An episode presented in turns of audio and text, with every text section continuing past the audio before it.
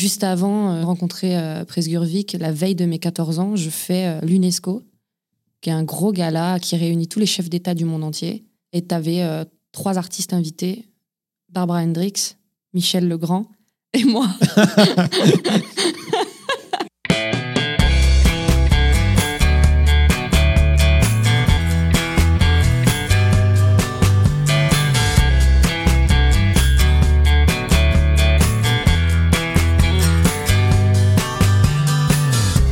Bonjour à tous, vous écoutez Cadavre le podcast qui décompose un parcours inspirant. Pour ce nouvel épisode, je reçois une chanteuse passée par plusieurs comédies musicales.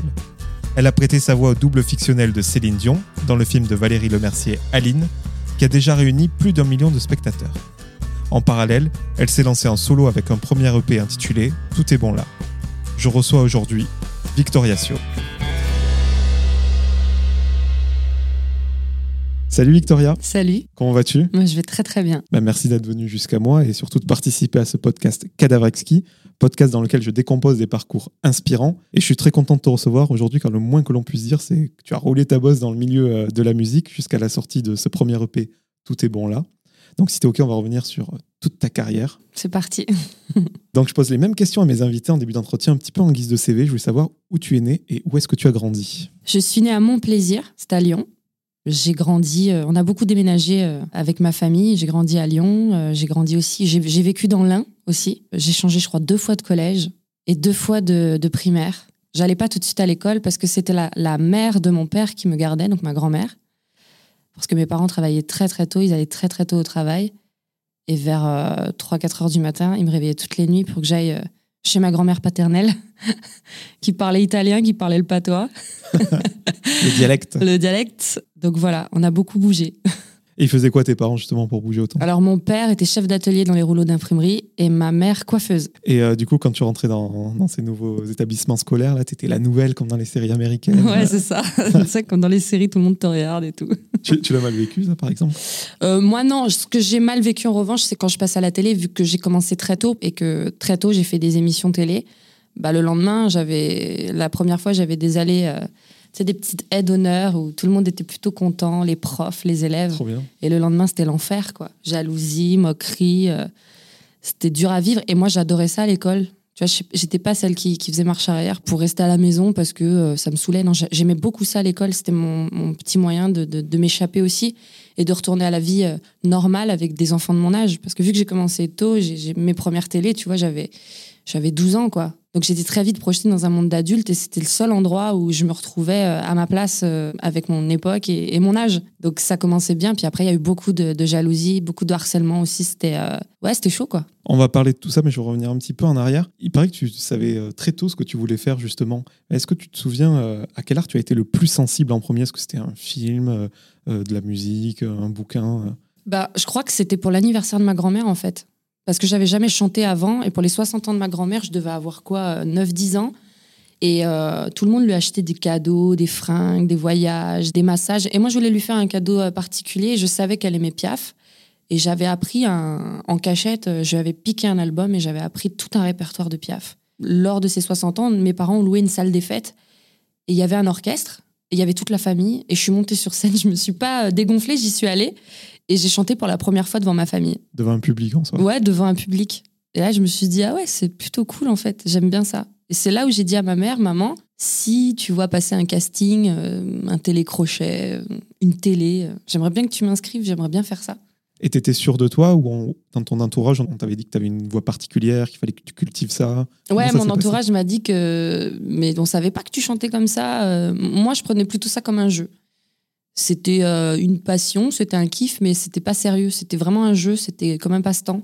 Comme quelqu'un qui va faire des cours de danse ou qui prend des cours de karaté. Moi, c'était euh, la musique. Donc, j'ai fait beaucoup de, de radio-crochets dans des villes, dans des patelins autour de Lyon, que j'ai remporté. D'autres où c'était plus difficile.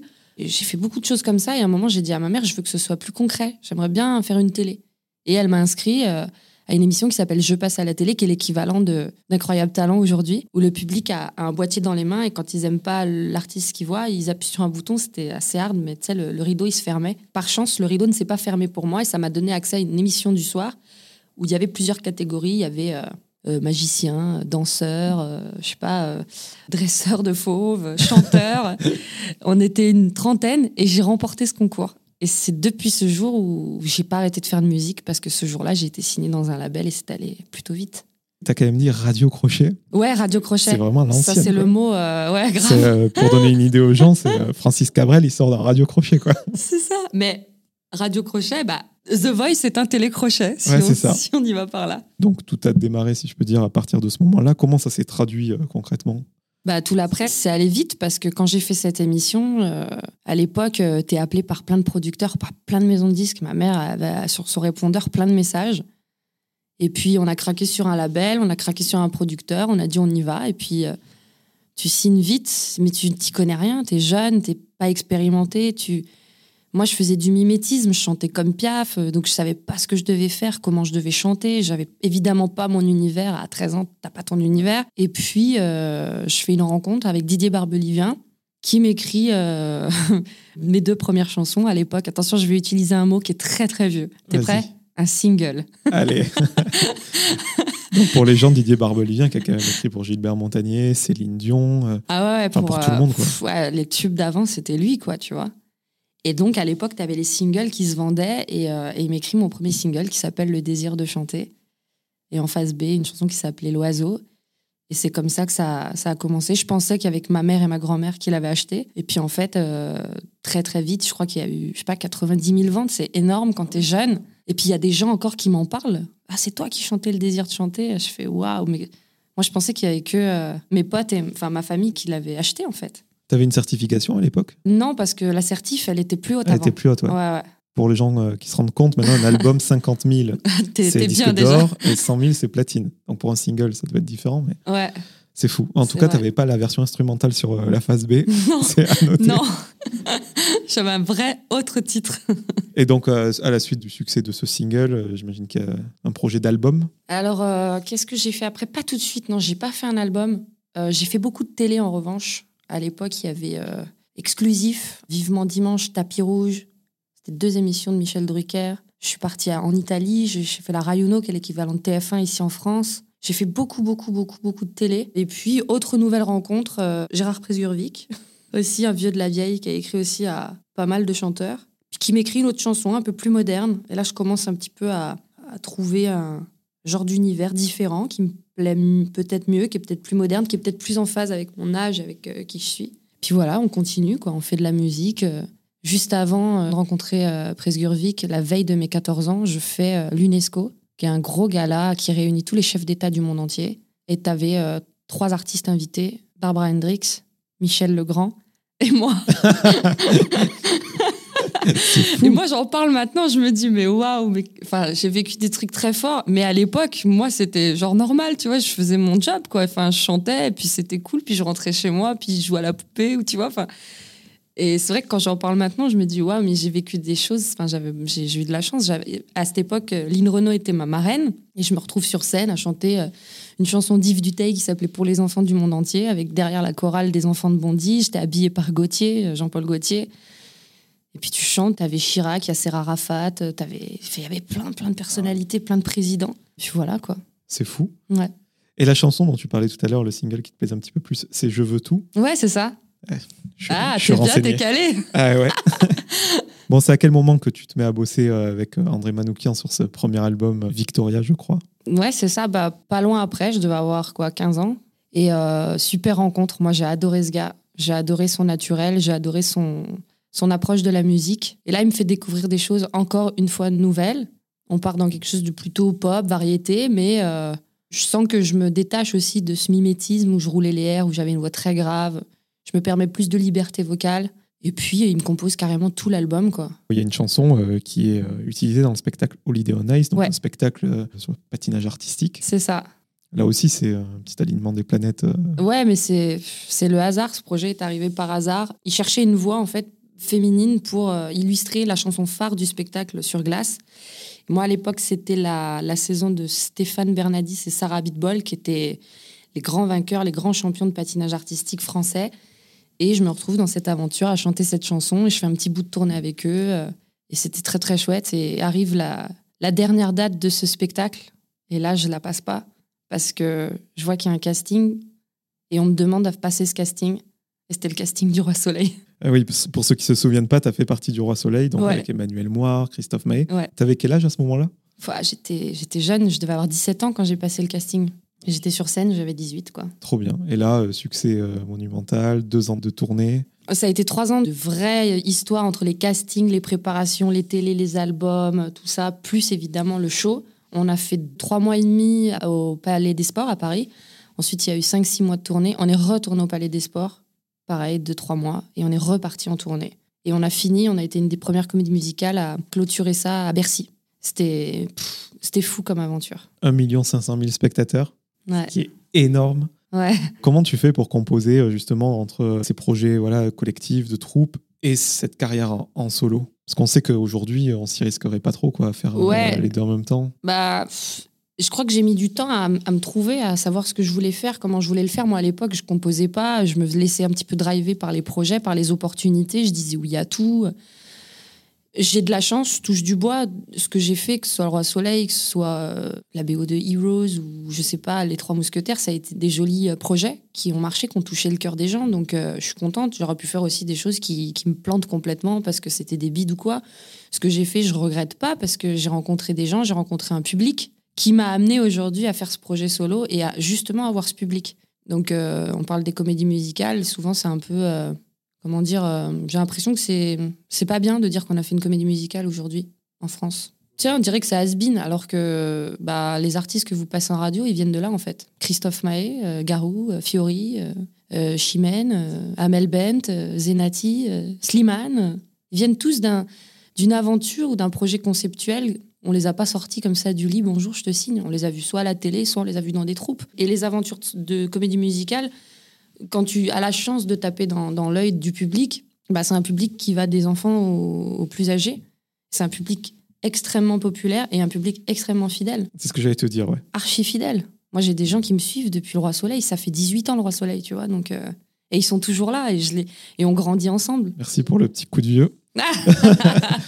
Tu as parlé de, de Heroes, donc série euh, mythique qui n'avait pas duré si longtemps, je crois. Mais du coup, euh, c'est fou de savoir que tu as chanté sur la bande originale de. Ouais.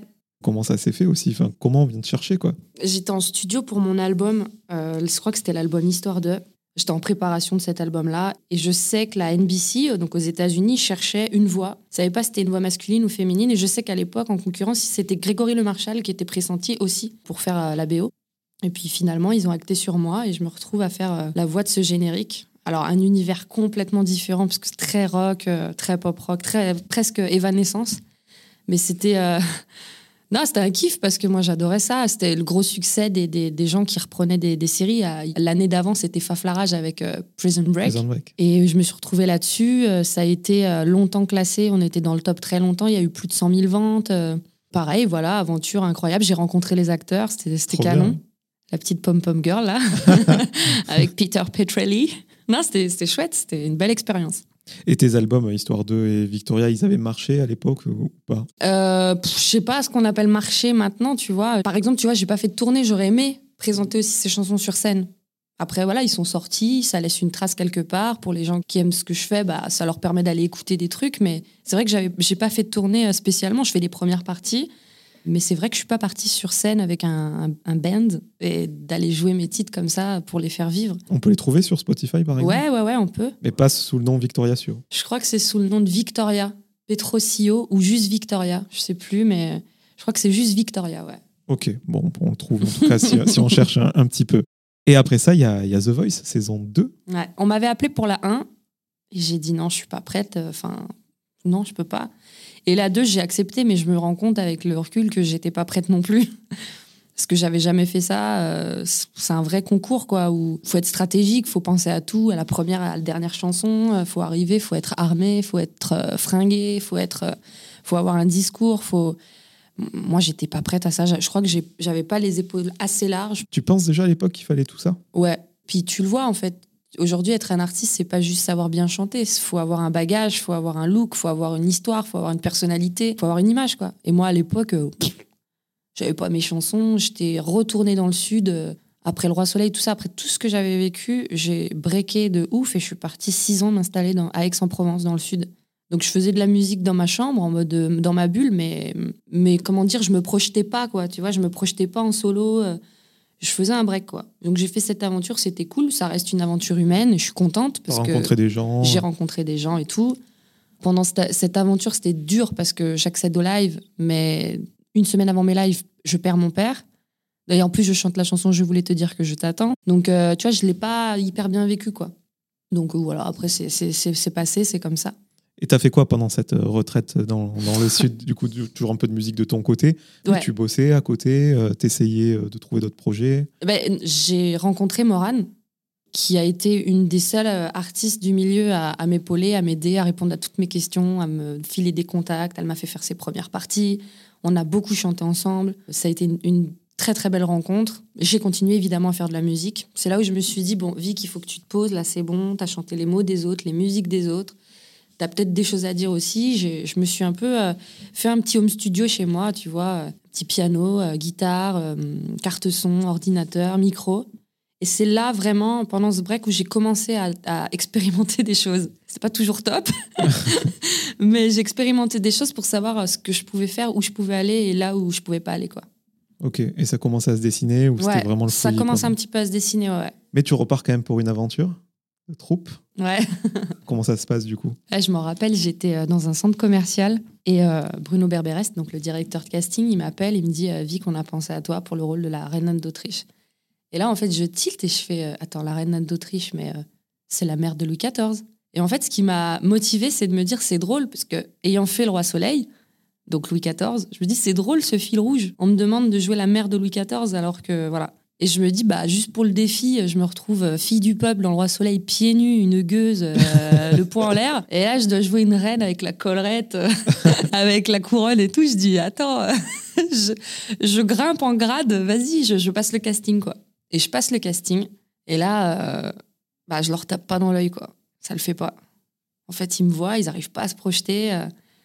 Moi en reine, quoi. Donc je rentre chez moi, bredouille, je fais putain, j'ai loupé mon casting, quoi, ça l'a pas pas une fait. tête de reine. Ouais, j'ai pas une tête de reine, je suis dégoûtée. Et puis là, euh, ils continuent, hein, ils continuent de chercher leur reine Anne d'Autriche. Et puis je crois que pendant une écoute en studio, il y a Nicole Coulier, donc qui était productrice, euh, Roberto Surleo qui était le producteur, Bruno Berberes, qui font écouter les voix témoins qu'il y a sur un des titres de la reine Anne d'Autriche que j'avais enregistré euh, en amont à euh, René Richard Cyr et, et euh, Dominique Champagne qui étaient les metteurs en scène. Et là, ils, ils écoutent plein de voix. Puis ils font ouais, ouais, ouais, super, ok, ok. Puis là, passe ma voix témoin, ils disent, Ouah, c'est qui et tout. Puis là, euh, bah, ils leur disent, bah, c'est celle que vous n'avez pas voulu, en fait, qui, qui est venue en casting. Du coup, ils me rappellent. Et Bruno Berberes, il m'appelle en scred, il me dit, bon, ils vont te rappeler, mais je te le dis, là, quand tu reviens passer le casting, s'il te plaît, fais un tuto pour t'attacher les cheveux, viens, tu viens en reine, j'en ai rien à foutre. tu viens, tu te sapes, tu te maquilles, tu t'attaches les cheveux, tu fais un petit chignon. Et j'étais avec mon agent et on était sur YouTube en train de regarder des tutos pour attacher mes cheveux, tu sais, avec le, le vrai chignon, un peu madame, quoi. C'était ridicule, mais bon, du coup, j'ai joué le jeu et je me retrouve à faire un autre casting. Et puis, bah là, euh, je suis prise, quoi. Ils viennent me fait, ouais. voir et ils me disent on est désolé, on n'a pas réussi à se projeter. Mais tu corresponds, voilà. euh, Enfin, voilà, ça, c'est pour la petite anecdote, en tout cas, du casting. C'est génial. Comme quoi, rien n'est jamais perdu. Bruno Berberes, c'est le directeur de casting de, de The Voice. Ouais, exactement. Et qui a été mon fil rouge, euh, encore maintenant avec Aline, mais qui a été mon fil rouge depuis le Roi Soleil jusqu'à Aline. Comme quoi les connexions euh, sont Ouais. importantes même quand vrai. on vit de mauvaises vrai. Donc les, les trois mousquetaires, Ouais. on va pas se mentir. Moi, c'est au moment où je suis rentré euh, à la radio. ouais. Je me souviens qu'on disait qu'à ce moment-là, il y avait euh, plus de 10 comédies musicales euh, sur vrai. Paris, en tout Ouais. cas, qui tournaient au même moment. Comment on fait là pour, pour se démarquer déjà en tant que troupe, mais aussi euh, personnellement? C'était pareil sur le Roi Soleil, sauf que évidemment c'est une autre époque. C'était enfin à l'époque du, du D3M, c'était 14 ans avant, donc c'était une autre époque. Mais nous, le Roi Soleil, par exemple, juste pour faire la, parenthèse, on est arrivé après Cindy, Gladiateur, Bénur, qui avaient été pas des, des bonnes comédies musicales, ça avait été des petits échecs, on va dire. Et c'était un énorme pari. On arrive, euh, Roi Soleil, l'histoire de France, euh, la plus peut-être la plus importante. Est-ce que ça va le faire? Est-ce que ça va pas le faire? Puis tu sais pas pourquoi euh, ça marche quoi. Les gens ils, adorent les chansons. Les chansons ils font forcément beaucoup dans ce spectacle. euh, franchement, il y avait vraiment des pépites. Les rôles aussi euh, jouent beaucoup. Nous, on était tout le temps ensemble, en télé, en clip. euh. Puis à l'époque, il n'y avait pas tous les réseaux sociaux, il n'y avait pas autant on va dire, de projets, donc c'était peut-être plus facile de s'infiltrer là-dedans. Les Trois Mousquetaires, pareil, nous on arrive, il y avait les dix coms qui remontaient sur scène, Le Rouge et le Noir, euh, il y avait d'autres comédies musicales qui avaient grave cartonné mais qui marchaient au Japon, en Asie, tout ça. toi, tu arrives évidemment, il y a effectivement dix projets et tu te dis, bon, c'est un peu le pari, on, va voir si ça marche. Et puis, euh, on, je crois qu'on est l'une des seules à être partie en tournée. Donc, on se dit, c'est cool, parce qu'il y a un accueil, il y a une demande les gens aiment bien le projet. Ça a peut-être moins marché que Laura Soleil, mais à l'époque. Par rapport au contexte. Ah ouais, franchement, c'est euh. canon. On a pu jouer à Paris et on a pu jouer euh, en tournée en, et en province et en Belgique. Et, et c'est chouette. Et justement, en 2015-2016, là, le petit échec n'était pas permis. Les comédies musicales, elles étaient littéralement. Euh, ah ouais, là, par contre, ça devient de plus en plus difficile aujourd'hui. Quand tu as un échec avec tous les réseaux, toutes les connexions, ça se sait vite et tu peux très très vite euh, bah, être catalogué, quoi, tu vois, être mis, euh, être foutu dans une case. Donc euh, nous, on a de la chance, on a pu aller jusqu'au bout et on a pu finir ça en beauté. On a été soutenus, donc c'est chouette. Et ce que je te demandais tout à l'heure, du coup, voilà, on est au service d'une troupe. Après, on est tous rattachés à un personnage. On a une chanson chantée par chaque artiste qui est le personnage. Donc, est-ce que voilà, on a envie quelque part de se démarquer à travers ces rares chansons en, solo ou Franchement, on n'aspire même pas à ça, euh, tant le projet de groupe est, important? Bah, après, quand on fait ce genre d'aventure, on sait que la star du show, c'est le projet. C'est pas euh, Olivier Dion euh, ou Emmanuel Moire, ou c'est la troupe, c'est le spectacle, c'est les danseurs, c'est les ingé c'est les ingé lumière, c'est c'est les musiciens, c'est un spectacle de comédie musicale. La star, c'est réellement le projet, quoi. Mais c'est vrai, et ce serait mentir de te répondre à côté. On sait tellement que c'est important et qu'on touche beaucoup de cœur quand on est dans ces spectacles-là, parce qu'on joue devant des salles qui sont à 4000, 5000 personnes par soir. Donc, évidemment, faut tirer son épingle du jeu, faut, faut faire ça bien. En plus, euh, nous, sur les Trois Mousquetaires, on avait à cette époque-là les réseaux sociaux, ce qui n'existait pas à l'époque du Roi Soleil. Enfin, je crois que c'était MySpace à l'époque. Mais tu vois, il n'y avait pas euh, ce qu'on a maintenant. Donc il faut communiquer, il faut être proche de son public. Moi, je le fais pas pour me dire tiens, si je réponds, je vais gagner des gens. Je le fais réellement, naturellement, instinctivement parce que ça me paraît déjà logique. Tu peux faire la plus belle chanson du monde, être la plus gentille personne du monde. Si ton public ne te suit pas, ton projet il verra jamais le jour. Moi, je reste convaincue et je le dis depuis le début. C'est ma petite phrase un peu euh, type, mais le seul juge dans ce métier-là, qu'on soit dans, dans une comédie musicale en solo ou peu importe, c'est le public, ça reste le public. C'est sûr que euh, tu as envie de leur taper dans, l'œil et qu'ils te suivent et qu'ils soient curieux après pour t'écouter dans ton projet euh, autre. Parce que quand tu vis une aventure comme ça, c'est tellement intense tous les soirs. Et puis quand tu n'es pas sur scène, tu fais des promos. Puis quand tu fais pas des promos, tu vas en province pour aller euh, faire des séances dédicaces. Puis quand t'es pas en séance... Enfin, tu vois, je veux dire, c'est, on est tout le temps en action et tout le temps avec les gens, avec la troupe. Donc, euh, tu donnes tout et quand ça se termine, c'est, c'est le vide absolu. Si t'as pas un plan euh, après, tu vois, c'est violent pour certains, quoi, tu vois, aussi. Qu'est-ce que tu as fait, toi, justement, après, quand tout ça s'est, arrêté? Après les 3M, je me suis mise vraiment sur mon projet, quoi. Mais réellement, là, je me suis dit, Vic, c'est bon, c'est cool. Tu as vécu des belles aventures humaines, des belles aventures professionnelles en troupe. Moi, en fait, ce qu'il faut savoir, hum, vu qu'on est tous les deux, c'est que je me suis euh, volontairement cachée derrière des troupes parce que euh, j'assumais pas d'être seule sur scène. mais c'était inconscient. Ouais, mais inconscient, mais parce que je l'ai voulu aussi, tu vois. J'aurais pu avoir l'opportunité de pousser des portes en étant seule et j'étais pas prête. Déjà parce que j'avais peut-être pas les chansons, j'avais pas les épaules et parce que j'assumais pas, j'avais peur en fait. Donc c'est plus facile de se cacher derrière une troupe parce que tu te dis ça fonctionne pas, bah c'est pas de ma faute. Tu vois, je suis avec 50 euh, autres personnes, c'est pas grave, on s'en fout, tu vois. Et là, euh, à cette époque-là, je me suis vraiment posé la question, je me suis dit non mais la vie qu'il faut il faut y aller quoi. Et pendant toute cette aventure, là, je me suis vraiment euh, posée, j'ai composé beaucoup. Il y a des chansons dans mon EP que j'avais composées même à cette époque-là qui sont restées. Et j'ai composé beaucoup, j'ai fait, je sais pas, 20, 25 titres. Puis tu commences à réfléchir, à dire, bon, euh, on m'a connu là, là, là, c'est super. Mais est-ce que les gens euh, me connaissent vraiment? Est-ce que les gens savent ce que j'aime faire, comment j'aime le faire? Et puis là, tu commences à, te projeter, à te dire, bon, faut que j'essaye d'exister aussi en tant que soliste. Tu composes comment euh, d'ailleurs? Tu joues d'un instrument Je joue un petit peu du piano, ça m'aide. Je joue de la guitare aussi un petit peu. Mais je compose essentiellement. Euh, tu sais, j'ai mon petit logiciel, j'ai mon micro. Soit je balance une espèce de rythme euh, avec quelques accords que je plaque, et puis je fais ce qu'on appelle une top line, c'est-à-dire la, mélodie. Et des fois, c'est instinctif. En une journée, je vais, je vais pondre un titre et je suis trop contente. Et, et des fois, je suis archi paresseuse. Ça va me prendre des. Enfin, je retourne derrière le micro au bout d'un mois, quoi. Je suis pas quelqu'un genre, allez, je me lève, je vais composer. Ouais. Non. Faut que tu aies un truc euh, Ah, il faut que je vive un truc ou que je le sente ou quoi. tu vois. instinctif. Ouais. Je vais parler de ton dernier projet de groupe, donc euh, qui fait l'actualité en ce moment, puisque tu parlais de Bruno Berberes, Fil Ouais. Rouge. On va le dire tout de suite, c'est lui euh, qui t'a contacté pour Ouais. euh, Aline. Comment ça s'est fait? Bah, en fait, il m'a pas contacté. D'ailleurs, il faudrait que je lui pose la question si j'étais pas allée à ce concert, est-ce que tu m'aurais appelé? C'est ça la vraie question. Parce qu'en fait, je, je me retrouve au concert d'Agustin Galliana et je m'assois à côté de lui, à côté de Bruno Berberes. Et en fait, c'est là où il me regarde, il me fait Vic, envoie-moi deux démos sur My Heart Will Go On et pour que tu m'aimes encore. Me pose pas la question, juste tu cales à l'interprétation euh, de Céline Dion. Et là, je lui dis, mais je sais pas de quoi tu me parles là, Bruno. Tu me parles de Céline Dion, My Heart Will Go On, c'est quoi, c'est qui euh Et fais-moi confiance, envoie-moi ça genre demain, quoi. Puis vu que Bruno, je l'adore et que je lui fais confiance, bah, je m'exécute bêtement, je vais dans mon studio, je fais ce qu'il me demande.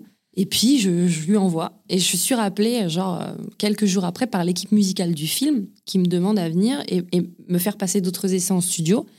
Et là, j'en apprends euh, davantage sur le film, que c'est un... Enfin, j'apprends déjà que c'est un film sur la vie de Céline Dion, librement inspiré de sa vie, qui est euh, réalisé et joué par Valérie Lemercier, et qui cherche une voix pour l'héroïne du film, donc pour Aline. Et là, ça commence à, tu vois, à me, à me, à me titiller. Je me dis, waouh, quel défi de ouf, quoi. J'adorerais faire partie de cette aventure. Et puis, euh, je rentre chez moi. Il y a eu le confinement, parce que c'était l'année dernière. Donc, pendant trois mois, plus de nouvelles. Donc, je sais plus si je fais toujours partie de l'aventure ou pas. Et on me rappelle mi-mai. Et là, c'est Pascal Meyer, qui est le directeur musical, qui m'appelle, qui appelle mon, mon agent. Et il me dit, euh, Vic, euh, on a fait euh, 50 artistes, euh, France, Québec. il y en est resté 12, 4. Et puis finalement, c'est toi qui as été choisi par la production, par Valérie. Et là, je fais, ah ouais. Et la première chose que je fais, j'appelle mon phoniatre, qui est un médecin des cordes vocales. Je- Jean Abitbol, je dis, euh, est-ce que ça va tenir là-dedans? Parce que là, je m'enferme pendant trois mois en studio, je fais les chansons de Céline Dion. Enfin voilà, je voulais être sûre que, que j'allais tenir la route parce que je sais à qui je m'attaque et à, à quoi je m'attaque, aux chansons et évidemment à la plus grande chanteuse du monde. Donc, euh, donc voilà, euh, excitation, pression, et puis, puis c'était parti. 15 jours après, j'étais en studio. Phoniat, c'est un otorino plus plus, quoi. C'est un médecin des cordes vocales, du larynx, du pharynx, des, glutitions, des, des- euh. des oreilles, euh, de tout le système ORL en fait. Ouais. Ouais. Parce que niveau tessiture, euh, Céline Dion, c'est soprano, non? Bah, Céline Dion, elle, je crois qu'elle est plutôt soprano et moi, je suis plutôt mezzo-soprane. C'est-à-dire que les notes qu'elle fait, c'est pas des notes que je fais tous les jours, quoi. Moi, je Ouais. suis plus grave qu'elle. Donc, euh, il a fallu euh, bosser pendant 15 jours. J'ai fait des exercices vocaux, qui, des exercices au perché pour justement forcer mon système ORL aller atteindre des notes petit à petit pour que ce soit plus facile. Donc, j'ai eu une prof de chant qui s'appelle Angie Bertias, qui était aussi américaine donc qui m'a appris aussi à avoir un accent euh, quasi similaire à celui que Céline peut avoir dans ses titres, parce que je suis pas bilingue, donc il a fallu Ouais. aussi que ça ait l'air, on va dire, euh, facile là aussi. J'ai une prof québécoise, parce qu'il y a une chanson, il y a un léger accent québécois. Enfin voilà, je, je me suis constitué mon équipe pour être prête euh, le jour J pour le studio, quoi. Et t'avais des, des petites routines hors ces exercices de voix, je sais pas, euh, boire du. Grave. Des, des petits trucs comme ça. Ah ouais, grave. Bah, euh, mon, mon, mon phoniatre, justement, il m'a il m'a donné des, petits, des petites plantes. euh, moi, je prends jamais de médicaments euh, allopathiques. Je suis qu'à homéopathie ou phyto. euh, Donc, euh, j'avais plein de petites plantes. J'avais des tisanes au thym. J'avais des petits sprays pour mes cordes vocales. J'avais une rigueur. Fallait que je me couche pas trop tard. Fallait pas que je parle beaucoup. C'était euh, comme un athlète, tu vois, qui fait les JO. C'était très, très rigoureux, quoi. Parce que je le dis souvent, il y a écouter Céline, puis il y a le travailler. C'est là où tu te rends compte que chaque chanson est difficile. Et que elle, avant d'arriver à, à cette perfection qu'elle a quand elle fait By Myself, c'était une technique de 20 ans, quoi, tu vois. Donc, et moi, j'ai 15 jours. Donc, il, faut, il fallait, que je sois, fallait que je sois prête, quoi. Avec la note qui dure. euh, Ouais, la note qui dure euh, 10 minutes. Ouais, c'est ce que tu me disais la dernière fois qu'on s'est vu, c'est que tu as dû apprendre une dizaine de chansons en, en 15 jours, quoi. Alors, ouais, mais ce qui m'a aidé, c'est que je connaissais déjà un peu quand même le Ouais. répertoire de Céline. Donc, les chansons, je les avais déjà en tête. Il suffit que tu fasses une soirée, de toute façon, tu connais Céline. Bah, quoi. tu fais un petit karaoké, t'es sûr que t'es sûr que c'est bon quoi. Mais euh, non, il y en avait que je connaissais pas, euh, notamment euh, trois chansons qui sont très connues là-bas au, au Québec. Je pense à Bozo, je pense à Ordinaire. Je ne connaissais pas du tout. River Deep Mountain High, je la connaissais par Tina Turner, je la connaissais pas forcément par euh, Céline Dion. Donc oui, ça m'a aidé parce qu'il y en avait certaines que j'avais en tête, mais après, euh, tu sais, j'avais imprimé tous les textes et je me faisais des petites annotations là où elle respirait, comment elle faisait les T, comment elle faisait les A, les O, les I pour être bien. C'était des maths, quoi. C'était des maths, quoi. Ouais. J'avais une feuille, il y avait, je voyais même plus le texte, quoi. J'avais que mes annotations. Il faudrait que je le demande à la production, mais c'est avec toi que je parle aujourd'hui. Enfin, j'imagine que les droits des chansons de Céline Dion, enfin, tu, tu les as pas comme ça, quoi. Comment ça s'est passé pour avoir les chansons euh, iconiques que le public euh, Bah, attend ça, je- forcément, qui représentent sa carrière? Je crois que c'est accessible du moment que c'est pas Céline qui chante. euh, les compositeurs, c'est Goldman en partie, c'est ces gens-là. Tu, tu peux, hein, tu peux les chanter. On les chante bien en concert, tu vois. Ok. Après, je, je sais que hum, la maison de disque a demandé évidemment l'autorisation, sinon évidemment ce film ne serait jamais sorti et on n'aurait pas pu aussi faire des la BO qui est sortie aussi avec ma voix dessus, mais avec les compositions et les textes de l'époque. Donc euh, évidemment, ils ont eu les autorisations pour qu'on puisse euh, se retrouver là. Mais tu fais bien de le préciser parce qu'il y a des morceaux qui ont été réinterprétés. Alors, tout a été réinterprété Ouais. puisque je crois qu'il y, a- il y a 16 titres dans le film et dans la BO, il y en a, il y en a 13 qu'ils ont gardés, que je fais. Mais les musiques ont été rejouées, ont été réarrangées par euh, l'équipe musicale, euh, Rémi Galichet, Laurent Marimbert. Ils ont tout rejoué euh, avec peut-être un peu plus de modernité parce que euh, on avait des, des vrais instruments. Tu vois, par exemple, dans le Titanic, on a des vraies cordes. On a joué ça en live dans un studio euh, en live avec, euh, avec les musiciens, et ce qui n'était pas le cas à l'époque du vrai My Heart Will Go On de Céline Dion, où je suis même pas sûre que ce soit des vraies cordes. Je crois que c'est des, des violons sur le- C'est fou. le- le- l'ordinateur. quoi. Et déjà à l'époque, ça sonne d'enfer. Donc, ouais, ouais, on- ils ont tout refait. Ce qui est fou, ouais, c'est que c'est Céline, mais c'est pas Céline. C'est Aline, quoi, justement. C'est Aline. Ouais, c'est Aline. Et puis c'était une vraie volonté de Valérie. Je le dis parce que c'est important, mais je crois que les gens commencent quand même à bien le comprendre. C'est que c'était pas le but de faire une imitation. Déjà parce que moi, je ne le suis pas, imitatrice. Parce que je pense que la seule qui peut faire ses chansons elle-même, bah, c'est Céline Dion. Et que c'était une volonté de Valérie de trouver une voix pour son héroïne. Vu que son film est une fiction, il fallait que ma voix soit euh, aussi une fiction euh, inspirée de la voix de Céline Dion. Donc j'ai beaucoup écouté Céline Dion, évidemment. Je me suis beaucoup inspirée aussi des fréquences de voix de Valérie. Et j'ai mis mon grain aussi un peu dans ses chansons. Et ça a donné Aline. En tout cas, petite confession euh, à l'avant-première au Grand Rex, quand tu débarques à la fin sur le T'étais générique, là, hein je, je me suis fait, je me suis fait brain. Je m'attendais pas à te voir en train de, de Ah ouais, chanter. C'était la petite surprise. Moi, ils m'ont dit ça super bien euh, fait, ouais. quelques jours avant. Ils m'ont dit, tu sais, il y a deux chansons dans le générique de fin et ce serait cool que là, pour le Grand Rex, l'avant-première officielle, tu débarques de derrière le rideau. Je fais OK. Tu parlais de Valérie, comment se sont passées les, les séances de doublage? Je crois qu'elle t'a vraiment coaché comme une, une actrice. Ah ouais, ouais. Elle a été là tout le temps. Ça a été euh, trois mois de studio intensif, quasi tous les jours. Tous les jours, elle était là. Avant chaque chanson, j'avais le droit à mon petit brief euh, sur le contenu de la chanson, pourquoi elle avait choisi cette chanson, à qui elle voulait que s'adresse cette chanson, comment je devais l'interpréter. Elle savait exactement ce qu'elle voulait. Évidemment, je pouvais pas me permettre des libertés vocales parce qu'il fallait respecter la mélodie euh, de l'époque. Mais euh, il fallait par contre que je me permette des libertés de jeu. Il y a une scène, par exemple, au tout début où elle, le chante, elle chante une chanson pour sa maman et elle-même, dans le film, l'héroïne, donc Aline, pleure. Donc il fallait aussi que dans ma voix, j'ai cette émotion-là. Et toutes les fois où je faisais style, je pleurais, elle le savait, Valérie, elle venait dans le studio, elle me disait non, non, je veux que tu pleures vraiment. Je lui disais, mais euh, bah, elle me dit, tu vas puiser, euh, c'est là, c'est de l'acting, du, du- de l'actrice, quoi. Fallait que j'aille puiser mon, mon actrice en moi. Et euh, effectivement, je pense à ma mère pendant la chanson, et là, c'est fini, on m'a perdu, je pleure, et elle me dit, bah, c'est ça qu'on va garder. Et pareil pour une autre chanson où elle apprend que son père n'est plus là, elle chante une chanson, elle rentre sur scène, et alors là, on voit vraiment, bah, tu l'as vu le film, on la voit vraiment pleurer tout le long. Et au début, je commençais à chanter comme ça. Elle me fait, non, là, je, je sens que tu pleures pas. Elle savait, tu vois. Et elle venait me voir, elle me fait non, mais pense à ton père, je sais pas, elle me mettait en condition, c'était horrible, j'avais éteint toutes les lumières.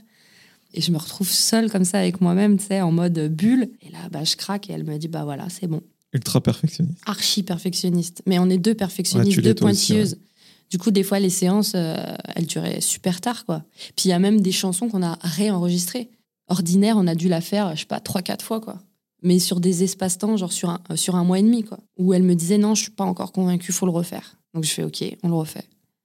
Puis moi, je suis super souple, puis je lui fais confiance, quoi. Je me dis, s'il faut le refaire, c'est parce qu'elle a raison, faut le refaire. Et elle avait raison. De l'avoir refait, bah, finalement, ça a apporté un petit truc en plus, quoi. C'est intéressant ce que tu disais sur à qui s'adresse la chanson, parce que nous, on a en tête les, les, Ouais. les versions studio, Ouais. tandis que là, il y a des chansons qu'elle fait euh, à l'acteur, donc il fait René euh, Ouais. Angélil, des chansons pour sa mère. euh, exactement. Est-ce que c'était difficile de se sentir euh, concerné euh, dans cette aventure, sachant que toi, tu n'étais pas sur les plateaux de tournage, tu étais en studio avec Valérie, certes, mais tu n'étais pas dans toute cette émulation de, de groupe, quoi, comme Bah, tu l'as été dans les comédies musicales. Ouais, non, je crois pas que ce soit difficile. Moi, j'ai adoré cette expérience. C'était nouveau pour moi. J'avais jamais fait ça. Prêter ma voix à une enveloppe corporelle qui est pas la mienne. tu vois. Ouais. je- je- du coup, euh, puis c'était un défi, quoi. Je, je- là, je me suis dit, euh, je me cache. Enfin, je me cache derrière euh, le visage de Valérie, mais c'est ma voix. Donc, et puis, je voulais pas la décevoir. Tu vois, elle, a misé sur moi. elle aurait pu peut-être miser sur quelqu'un d'autre. Même l'équipe ont misé sur moi. Et je voulais vraiment faire ça bien. Donc non, non, c'était pas difficile. C'était à moi de m'adapter à son jeu, parce qu'elle avait tourné les images avant. À moi de m'adapter à sa façon à elle, qu'elle avait à elle. Tu vois, par exemple, Céline Dion, elle fait des hauts euh, très précis. Quand tu le chantes, si par exemple Valérie fait un oh un peu plus ouvert, bah, ça change la sonorité. Donc tout ça, ça a été du travail.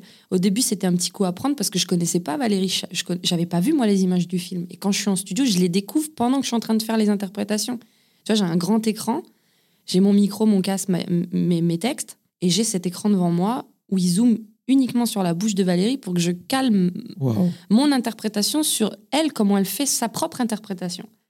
Donc ça a été un petit coup à prendre et tout. Puis après, c'était archi fluide, quoi. C'était facile, c'était évident, quoi. N'empêche, ça prouve euh, encore une fois euh, son côté perfectionniste parce que on pourrait croire que d'abord tu as enregistré les chansons et elle se calque à ça, mais non, elle savait ce qu'elle On voulait. a fait l'inverse. et tu t'es calqué sur son Ouais, labial.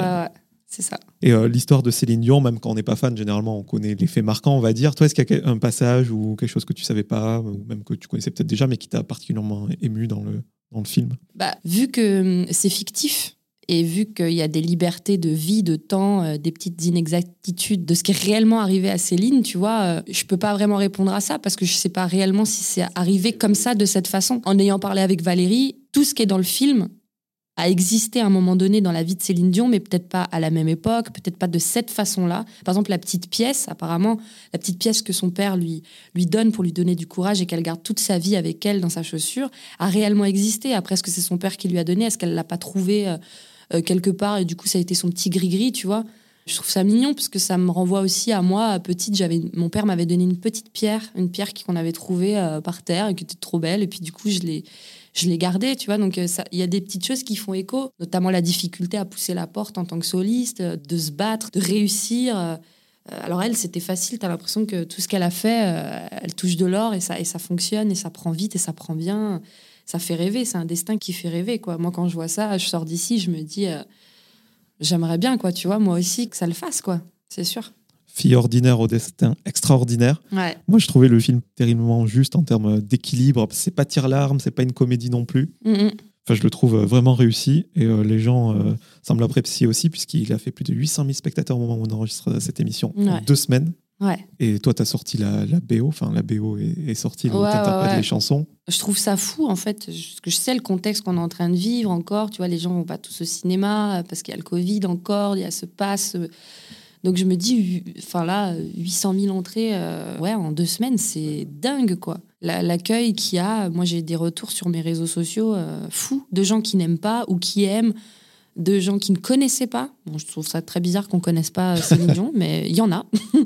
Il y en a qui sont incapables de chanter une chanson de Céline. Je fais bon, pourquoi pas? Je pense qu'ils ont vécu sur une planète autre que la Terre à un moment donné.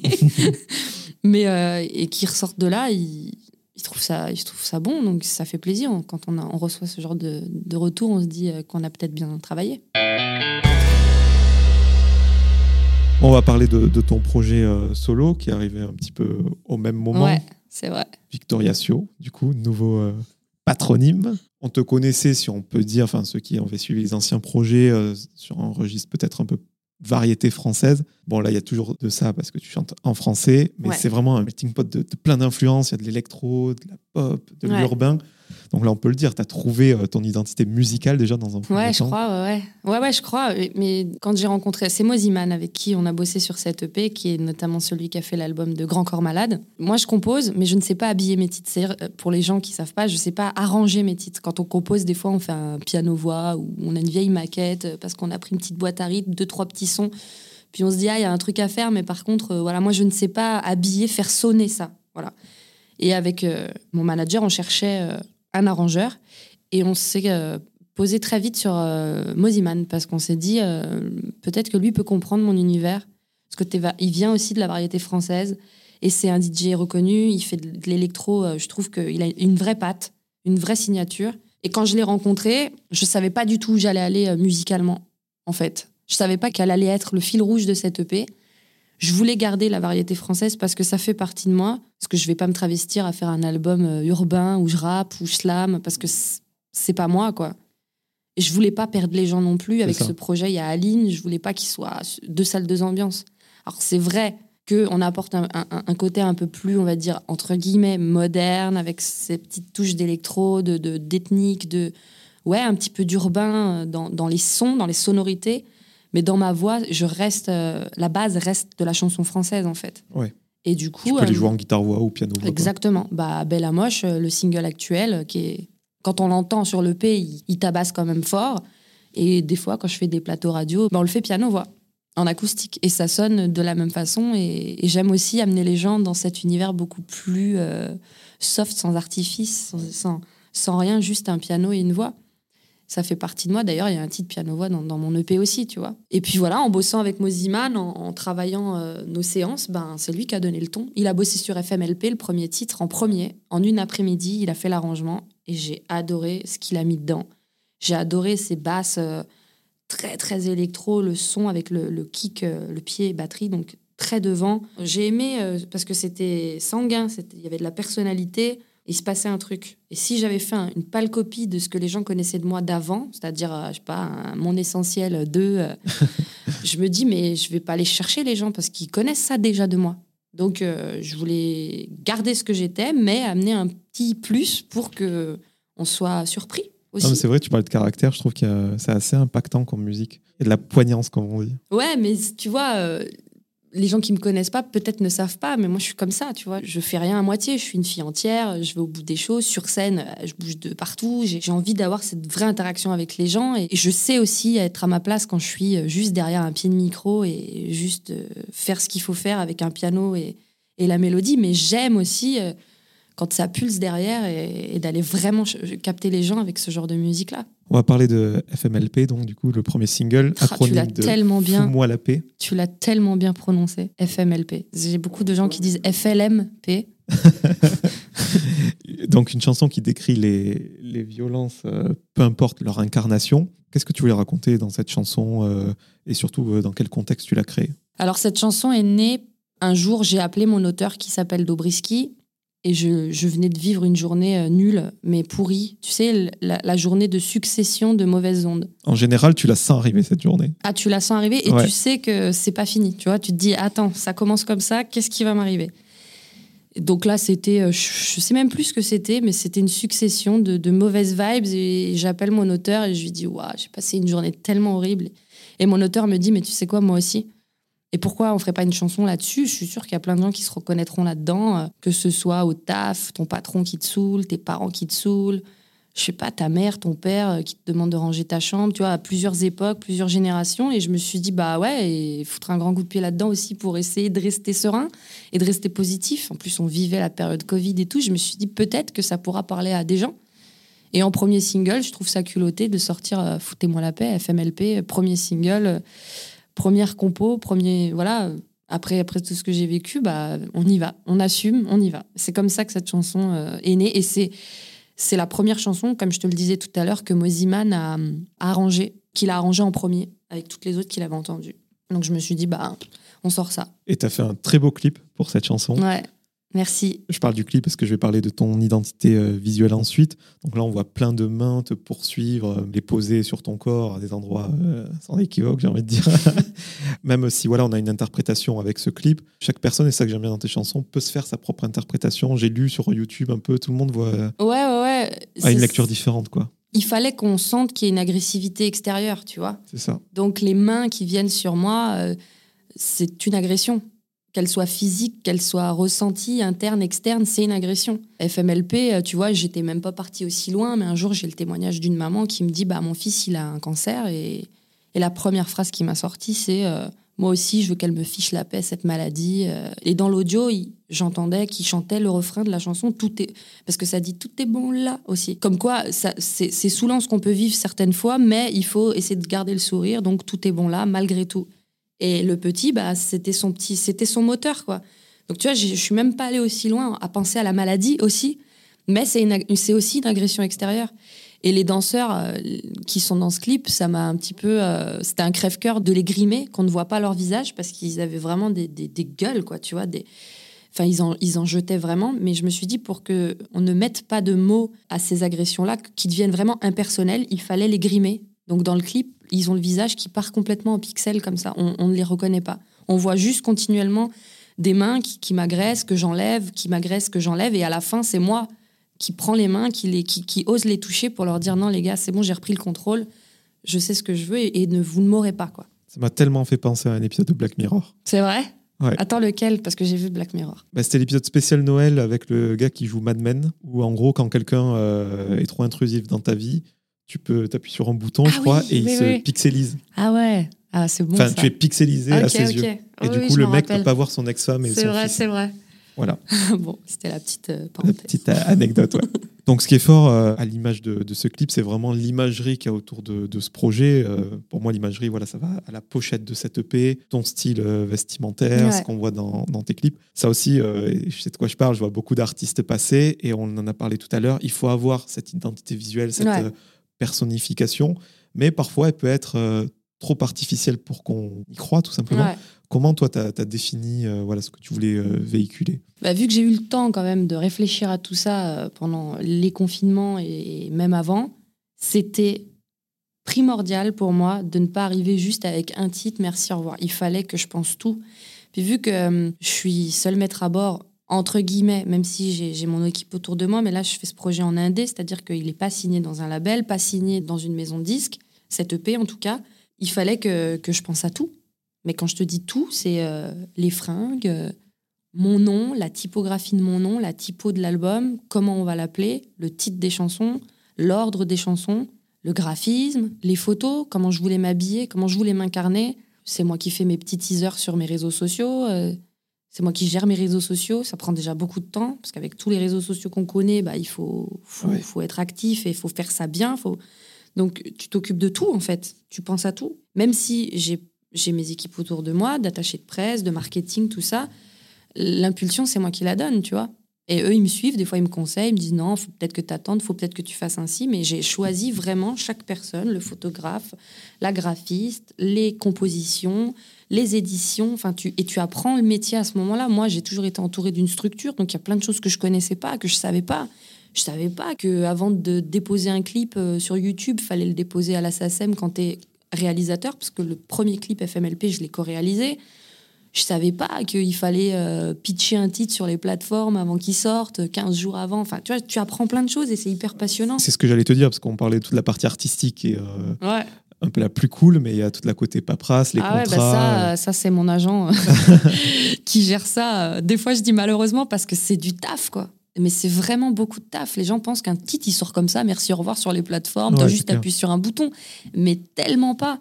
En fait, avant qu'un projet sorte, il faut être prêt déjà trois mois avant, parce que trois mois avant, tu as tes équipes qui commencent déjà à travailler en radio ton titre, en, plateforme, en télé. Donc, euh, ouais, j'ai pensé effectivement à tout pour euh, arriver et qu'il euh, y ait une vraie identité visuelle. En tout cas, j'espère. Tu vois, par exemple, je suis toujours euh, coiffée avec une, espèce de demi-crotte sur la tête, là. Je sais pas comment appeler ça pour les gens qui nous voient pas, mais j'ai un demi-buns sur la tête avec les cheveux qui pendent et juste euh, ce petit chignon sur la tête. Et, et, je me suis dit au début, ouais, parce qu'en fait, c'est pratique, j'ai pas les cheveux devant les yeux et tout. Puis du coup, je le fais à chaque fois que je suis en représentation. Et l'autre jour, j'étais masquée.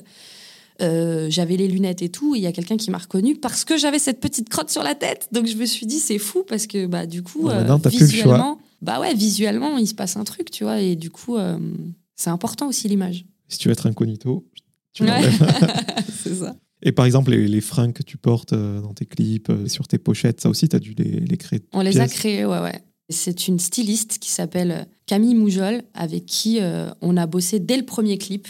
Je voulais une tenue euh, monochrome. Je savais pas quoi, comment et quelle matière et quelle sorte de vêtements. Et puis, euh, et puis euh, on a acheté un costume, en fait, mais basique, très très simple, spécial dédicace Orelsan. Et, et Et puis elle l'a stylisé, elle a rajouté plein de petites choses dessus, euh, elle, a, elle, a, cousu d'autres matières dessus pour lui donner un petit peu d'allure et, de, et pour le typer un peu. Donc c'est ce costume qu'on voit dans FMLP, le, co le, costume un peu lilas, là, avec euh, les éclairs sur le côté qui rappellent un peu les bandes Adidas, mais euh, c'est pas vraiment les bandes ouais. Adidas. Moi j'aime ce qui est sport et à la fois ce qui est un peu chic, donc euh, je trouvais que ça marchait bien avec le projet. Et ça reflète ta musique. Ouais. Et ça reflète aussi ma musique et aussi ma personne, parce que je me vois pas non plus très très féminine, mais pas non plus très très masculine. Donc j'aimais bien ce, ce contraste là. Et pareil pour Belle à Moche, on, a, on, a, on est allé aussi chercher dans le même délire, sauf que Belle à Moche est beaucoup plus euh, charnel, on voit un peu plus de peau, c'est un peu plus féminin. Mais le costume qu'il y a dedans, c'est le même, c'est le fil rouge de FMLP, c'est le même, sauf qu'il n'est pas lilas, il est, il est jaune très très très pâle, très clair. Et pareil, on, euh, il a été créé euh, par la même styliste, donc euh, c'est important, encore une fois, ce que je disais, euh, l'image, quoi. C'est trop bien. Dans, le, dans la première tenue, il y avait un côté boxeur que j'aimais bien. Ouais. La boxeuse. Ouais, il y avait, il y avait une ceinture avec euh, ouais. marqué FMLP X Victoria CEO en mode ceinture de boxe. On en revient au caractère qu'on évoquait. C'est ça. C'est bien, t'as l'œil. Et euh, ben, la moche, euh, le, le, clip. Ouais. Là aussi, une vraie proposition. Euh, parce que les clips, j'en parlais, je sais plus avec quel artiste avant, ça pouvait littéralement faire décoller une carrière. Ouais, c'est vrai. Par, par leur originalité, par tout un tas de choses.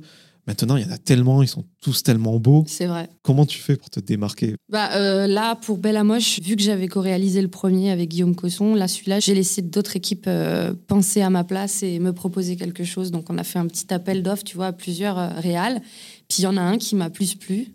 Euh, c'est l'équipe Camuli. Et ce qu'il y avait sur le papier me plaisait parce que c'est une chanson euh, Belle à Moche qui parle du jugement physique de toutes ces femmes qui devraient, et j'en fais partie, sortir de cet impératif de beauté en fait. Et je voulais pas mettre des, femmes dans mon clip qui se démaquillent. Enfin, tu vois, un truc très. à les pubs Dove, les trucs. Euh, où elles ont du vitiligo, parce que déjà d'une, ça a été fait, et parce que je, voulais quelque chose d'un peu plus original. Et quand ils m'ont parlé des objets, que la femme peut aussi être une femme objet, de l'ambiance qu'il qu pouvait y avoir là-dedans, des Barbies, parce qu'il y a des Barbies dans le clip, et des Barbies qui, on a trouvé une Barbie euh, qui a du vitiligo, on a trouvé des Barbies un peu plus en chair, d'autres euh, plus sveltes. Et je trouvais ça marrant aussi de présenter ça euh, sous cette forme-là, tout simplement.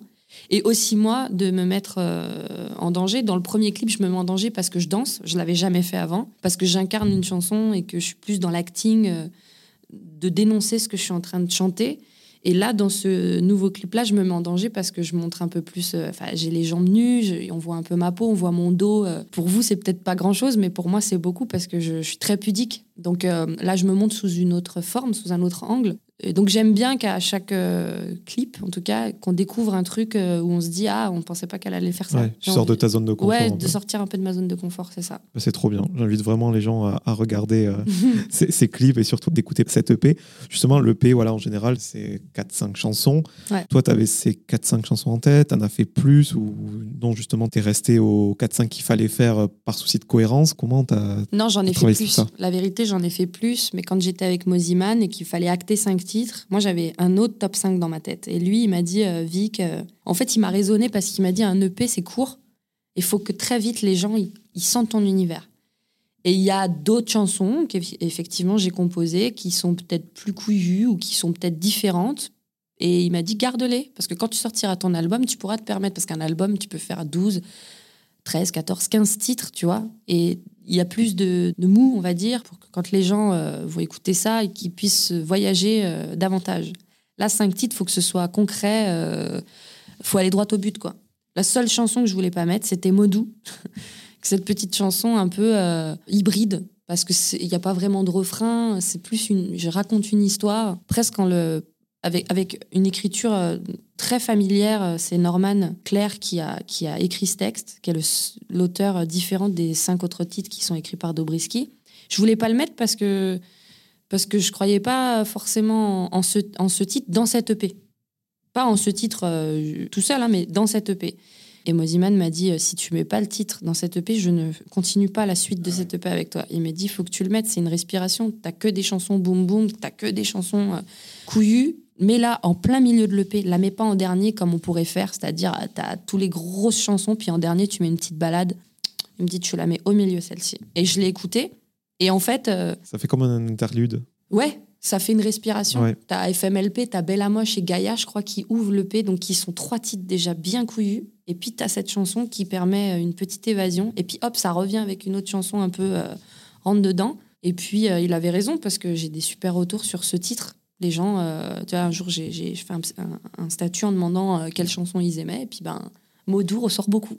voilà. Et euh, Moziman, il t'a convaincu euh, pour euh, plusieurs chansons, visiblement. Est-ce que tu as un cercle de confiance euh, à qui tu, fais écouter tes chansons pour te conseiller hmm. Ou justement, il y a des artistes qui me le disent, qui préfèrent avoir le. Non, non, j'ai un petit cercle. J'ai un petit cercle, mais qui est très petit. J'ai mon manager, évidemment, à qui je fais tout écouter, même mes maquettes. Elle a un regard très clair, très simple, très bienveillant sur mon projet. Donc, généralement, elle se trompe rarement. Après, j'ai ma mère à qui je fais écouter. Ma mère, par contre, c'est chaud. Je vous le dis, c'est chaud. C'est-à-dire que elle, elle aimerait que je fasse que des pour que tu m'aimes encore fois 25. Donc des fois, elle me dit ah non là, je te reconnais pas, je comprends pas pourquoi tu fais ça. Moi, je veux t'entendre chanter, je veux que tu cries, je veux. Donc voilà. Mais elle aime bien. Il y a des chansons qu'elle aime bien où je suis assez surprise. Voilà, elle adore par exemple Belle à moche, qui est carrément pas du tout normalement son univers, mais elle adore ce titre. Mais ma mère aussi, je lui fais écouter. Et puis évidemment, les gens qui bossent avec moi sur ce projet, mais ça se cantonne vraiment à ça. Je suis pas quelqu'un qui prend mes titres et qui va les faire écouter aux copains ou quoi. Généralement, ils le découvrent après. Ce qui est juste difficile, c'est que je peux être assez influencée et que des fois, euh, quand on a plein d'avis comme ça qui viennent, on peut se perdre un peu, quoi. Parce que tu sais, ça te fait te remettre en question en disant Waouh, est-ce que j'ai bien fait de choisir ces chansons-là? Est-ce que j'ai bien fait d'appeler ce projet comme ça? Est-ce que j'ai bien fait de choisir cette photo-là? C'est pas que la musique, c'est tout, quoi. Vu que j'acte, c'est moi qui donne le dernier mot, même si euh, mon équipe me conseille, c'est quand même moi qui dis oui ou non, quoi, tu vois, à la fin. Et des fois, je me dis Waouh, est-ce que j'ai bien fait, quoi? Je pense que je serais tellement influençable aussi. Ah, c'est dur, hein c'est dur.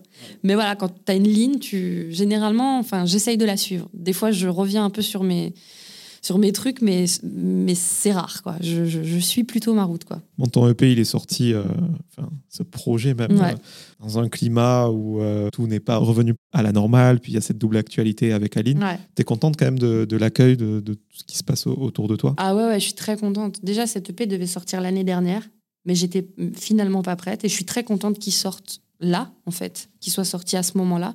Je voulais pas qu'il sorte après Aline, je voulais qu'il sorte avant pour laisser une petite trace quelque part si des gens avaient des petites oreilles curieuses pour venir écouter. Mhm. Je me dis que c'est bien parce que, parce que Aline est une belle carte de visite pour moi. J'ai eu l'occasion de faire euh, beaucoup de médias avec euh, Valérie Lemercier, qui n'est pas obligée de m'emmener avec elle comme elle le fait. Donc déjà, merci pour ça, pour Valérie, parce qu'elle aurait pu aussi ne garder la lumière que sur elle.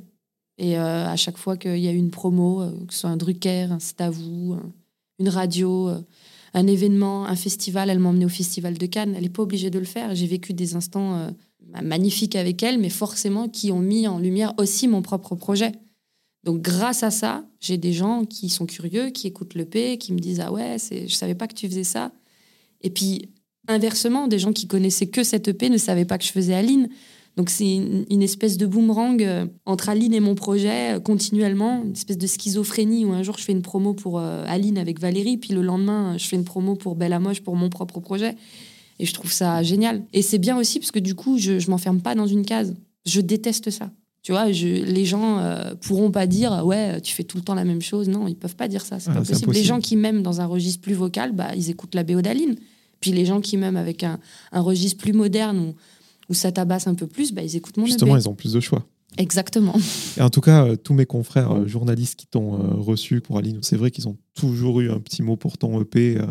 ouais, j'ai trouvé ça plutôt élégant. Quoi. C'est très très cool. C'est gentil parce que quand tu fais ça, c'est sûr que c'est un énorme projet Aline. En plus, c'est mondial. La BO, elle sort aux États-Unis, elle sort pas qu'en France, tu vois. Donc et le film aussi sort là-bas. Mais je, je, je voulais pas non plus être cantonné qu'à ça je suis pas que la voix d'Aline, même si j'adore être la voix d'Aline, mais j'ai aussi ce projet qui me tient à cœur, autant à cœur, quoi. Mon projet personnel, mes compos, mes bébés. Donc quand euh, je, vois tes, confrères et qu'à chaque fois ils glissent mon EP, qu'ils en parlent, bah, je me dis, bah, c'est super euh, cool. Parce qu'il y a, ouais, il y a la, musique, mais il y a aussi tout l'investissement dont on a parlé tout à l'heure. Euh. Évidemment. Tu te sentais, si on t'avait dit il y a quelques années, tu vas faire tout ça par toi-même, tu t'imaginais avoir les épaules pour ça? Ah, je te réponds tout de suite, non. non, non, non. Il n'y a pas d'âge, il n'y a pas de, moment. Enfin, si, il y a un moment, c'est quand tu le sens, en fait, c'est tout. Moi, avant, je te l'ai dit, je me cachais derrière des troupes, derrière des projets conceptuels, parce que ça me plaisait, parce que ça me réconfortait. Parce que quelque part, euh, je me disais, bon, bah, je crains pas grand-chose, en fait.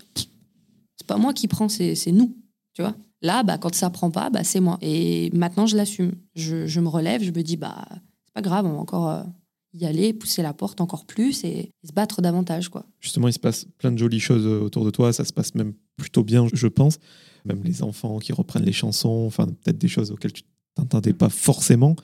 Et euh, est-ce qu'au contraire, euh, quand tu vois un, un avis sur YouTube ou autre part, que ce soit sur ta musique, ton physique ou je ne sais quoi, Mhm. ça te blesse ou tu passes au-dessus? Euh, bah, généralement, sur je sais pas, une vingtaine de coms positifs, s'il y en a un qui est négatif, je vais, je vais retenir celui qui est négatif. Ah ouais. Ah, je suis très. euh, je suis une éponge, quoi. Ça me, ça me... Alors, je, sais, des fois, et je comprends qu'on ne puisse pas aimer ma personne, mon projet, ma musique, euh, mes choix.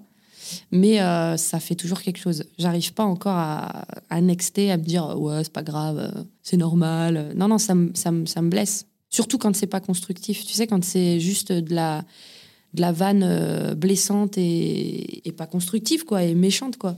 Mais bon, heureusement, je suis bien entourée et heureusement, parce que euh, dès que je suis dans cette phase un peu down d'avoir lu un truc ou, ou vu quelque chose, généralement, ça dure euh, un temps et puis c'est parti. euh, J'ai tourné la page très vite, quoi.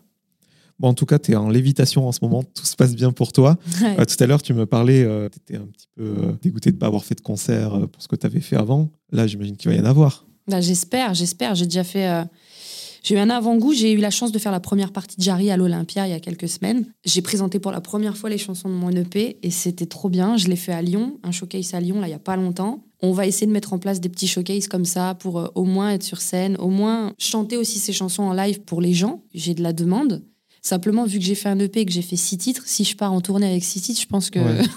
ils vont me dire euh, un concert de 15 minutes, euh, on en parle ou pas Donc, euh, non, le but là maintenant, mon prochain step, c'est l'album. J'ai envie de sortir un album avant l'été prochain avec plus de titres qui me permettra, lui, par contre, de faire Faire une une vraie tournée. tournée. Ouais, ouais, Trop bien. voilà. Puis avec une petite euh, chanson ou deux d'Aline, non? Bah écoute, euh, c'est fort possible. C'est fort possible. Projet concret là à court, euh, moyen et long terme, donc l'album, L'album, peut-être des showcases ouais. et autre chose euh, en dehors de ton projet. Bah, pas? j'ai, j'ai, c'est nouveau aussi pour moi. On, me, on m'appelle pour écrire des chansons pour les autres. Donc, euh, j'ai écrit pour une petite qui s'appelle Angelina. La chanson s'appelle First Amour. Et j'ai composé aussi euh, deux chansons pour euh, l'album d'une artiste qui s'appelle Oji. Donc, euh, c'est nouveau et, et j'adore faire ça en fait aussi. Et donc, euh, bah, on lui a fait là son nouveau single. Tout ce que je veux et une autre chanson qui s'appelle Plus fort. Et, et voilà, et pareil, je, je suis avec la même team qui est dans mon projet, avec Thierry F et Dobriski, et on compose pas mal de choses qui ne sont pas forcément des titres pour moi, mais qu'on place pour, pour d'autres artistes. Trop bien. Voilà. Oh, T'es occupé quoi. Ouais, je suis occupée, ouais, ouais. Bon, et pour terminer cet entretien, je vais te poser euh, quelques petites questions en rafale. Vas-y. As-tu une routine matinale incontournable? Alors, euh, je me lève, je fais pipi. Ça, c'est la première chose que je fais. Euh, je bois un grand verre d'eau. Des fois, je- je- j'oublie, mais j'ai un petit texto de soit de mon manager, soit de ma mère qui me disent bois, bois, parce que je bois pas assez. Donc, euh, mon grand verre d'eau. Et euh, ouais, j'ai une petite routine. euh, ah, je fais un truc qui est pas bien, mais je crois que la première chose que je fais, en fait, vraiment, c'est de prendre mon téléphone. Tu sais, dans le lit, là.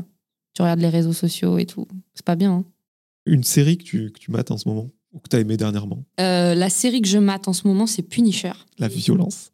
Ouais, la violence, ouais, c'est chaud, c'est violent. Mais j'adore l'acteur, donc je suis sur Punisher saison 2. C'est pas très récent. Je crois que c'est sorti il y a quand même euh, trois- 4-5 ans, ouais. Ouais, mais voilà, je suis en retard, donc je, voilà, ne me juge pas. Et, euh, Ah, moi j'ai maté, j'adore. et par contre, je suis sur le doc d'Orelsan. Je l'ai fini là euh, avant-hier, le documentaire euh, sur Prime d'Orelsan. J'ai adoré. Le moment de ta carrière euh, dont tu es la plus fière, même si c'est pas, euh, comme on pourrait l'imaginer, une salle comble ou une certification, bref, vraiment un petit truc, ta carrière que tu as en tête depuis toutes Bah, ces années. Je crois que c'est là, en fait.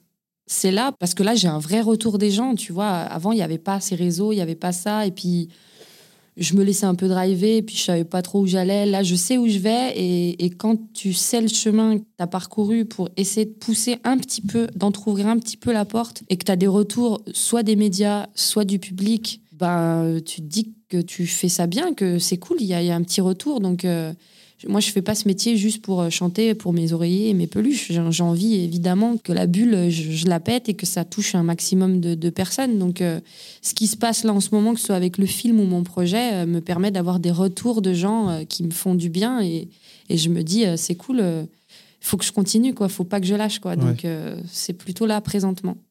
Au contraire, il y a eu un moment de ta carrière euh, qui a été difficile à digérer euh, parce que les gens se rendent pas forcément compte de, de ces moments un peu de, de down. Quoi. Bah, il y en a plusieurs. hein. J'ai vécu des, des trucs violents, des trucs plus difficiles. Tu sais, quand on te rend ton contrat, quand tu es en maison de disque, tu vis ça comme un abandon. Tu te dis, waouh, on croit pas en moi, quoi, on m'aime pas. Ouais. Et moi, ça a été des moments à chaque fois euh, très compliqués. Là, le dernier, euh, voilà, j'étais signée. euh, puis euh, pendant le confinement, on m'a rendu mon contrat. J'en parle pas beaucoup. J'en ai même pas, je crois, parlé sur mes réseaux. Je le dis là parce que je me sens en confiance avec toi. même si je sais qu'il y a des milliers de personnes qui vont nous écouter. Mais euh, je l'ai pas très bien vécu, ouais. Le dernier moment. En plus, c'était en plein Covid, plein confinement, où tu es seul. Déjà, tu te poses Ah ouais, mille questions. Tu te dis, waouh, où je vais aller Qu'est-ce que je vais faire? Et en plus de ça, les gens qui ont misé sur toi un an avant, bah, ils te rendent ton contrat parce que pour des raisons X, quoi, tu vois. Donc, euh, tu prends ça personnellement et je l'ai pas très bien vécu. Question plus légère, euh, ta chanson Preuve de Céline Dion. Ma chanson préf de Céline Dion, il y en a beaucoup, mais euh, pour la petite anecdote, on s'est posé cette même question avec Valérie Le Mercier. Pour le film Aline.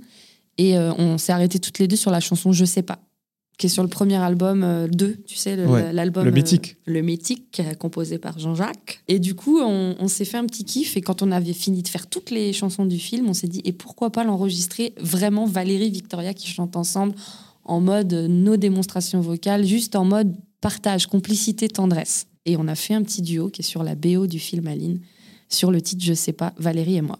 Voilà. Trop bien. T'as vu comment on a déroulé euh, ta vie ensemble, fait des digressions, etc. Mhm. Est-ce que tu aurais quelqu'un à me recommander euh, pour inviter dans, dans cette émission? Qui c'est que tu pourrais inviter pour, euh, pour ton émission? Ah, Moi, j'adore Charlotte Cardin, mais je sais pas si elle est là déjà, parce que je crois qu'elle est québécoise. Mais Charlotte Cardin, ce serait canon parce que je pense qu'elle a plein de choses à dire et qu'elle est extrêmement talentueuse. Deux dernières questions. À qui aimerais-tu dire pardon? Si toutefois, il y a quelqu'un à qui tu aimerais dire pardon. Ouais, j'ai quelqu'un à qui dire pardon, mais je suis trop pudique pour le dire là à l'antenne. Pas de souci.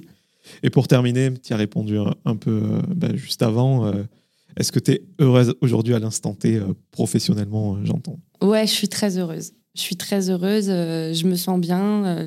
les planètes semblent s'aligner, ça fait du bien, quoi. Parce que ça n'a pas toujours été facile. Même si je suis consciente qu'il reste encore du chemin à parcourir pour vraiment pousser cette porte. Je parle de ça, c'est un peu le fil rouge de, cette, de cet échange avec toi, mais parce Ouais. que j'ai pas l'impression encore d'avoir réellement ouvert la porte. Je l'entrouvre et il faut qu'elle reste euh, entrouverte pour que je, euh, tu vois, que je l'ouvre petit à petit, quoi.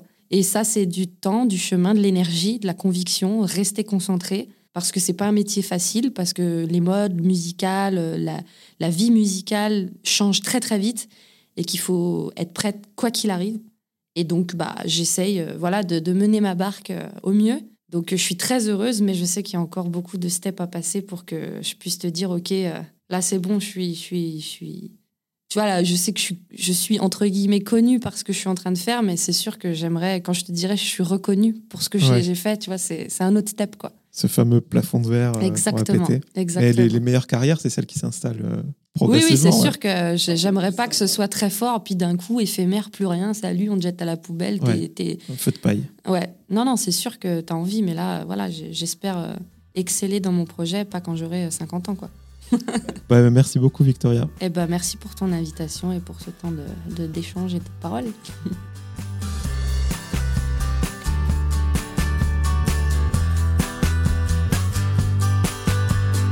Merci à toutes et à tous d'avoir écouté cet épisode avec Victoria Sio. Si vous voulez soutenir le projet, vous pouvez mettre 5 étoiles sur Apple Podcast et vous abonner à Cadavre Exquis sur toutes les plateformes de streaming. Je vous donne rendez-vous très bientôt en compagnie d'un nouvel invité.